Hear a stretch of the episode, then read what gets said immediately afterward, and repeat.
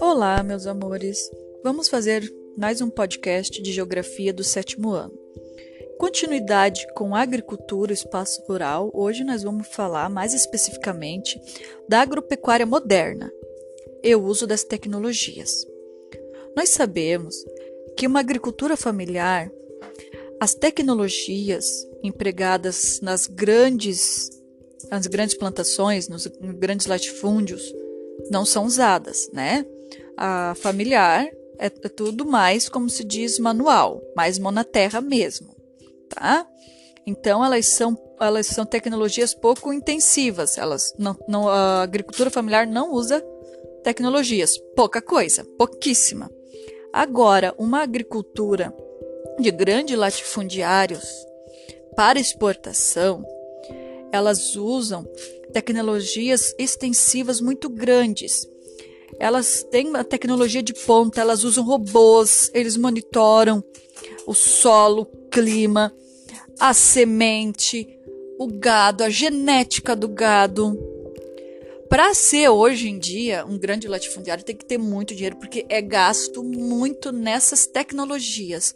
Aquele peão que a gente conhece, que a gente veja nos filmes, aquele agricultor com a enxada lavrando a terra, nos grandes latifundiários, nessas grandes plantações ou nas, nas pastagens de gado, tu não vê. O que tu vê é são pessoas qualificadas, pessoas estudadas, conhecedoras de tecnologias de ponta, cientistas, agrônomos, todos esses tipos de pessoas, geneticistas, uh, trabalham com as tecnologias robóticas. Essas pessoas que trabalham hoje em dia nos grandes latifúndios. Eles estudam para poder adaptar essas plantações da melhor forma, tá? E daí ne, nesse meio existe a biotecnologia. A biotecnologia ela ela significa uma tecnologia utilizada no sistema biológico, no organismo vivo.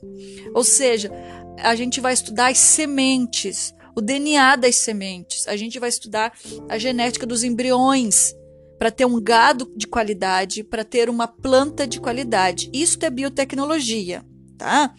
E também vai usar a engenharia genética. A gente fala da engenharia genética é a manipulação dos genes para o gado de qualidade. Geralmente, né, existe um gado premiado mundialmente que ele, ele é usado a genética dele, né, para poder fazer outros gados assim, tá? Então, biotecnologia, ela mexe nos organismos, nas sementes, a engenharia genética nos genes para ter a, a melhor qualidade, melhor produção. Tudo isso usa as tecnologias. Também assim, ó, é, também é produzido muitos defensivos agrícolas. Atualmente se chama defensivos agrícolas, mas antigamente se chamava agrotóxicos.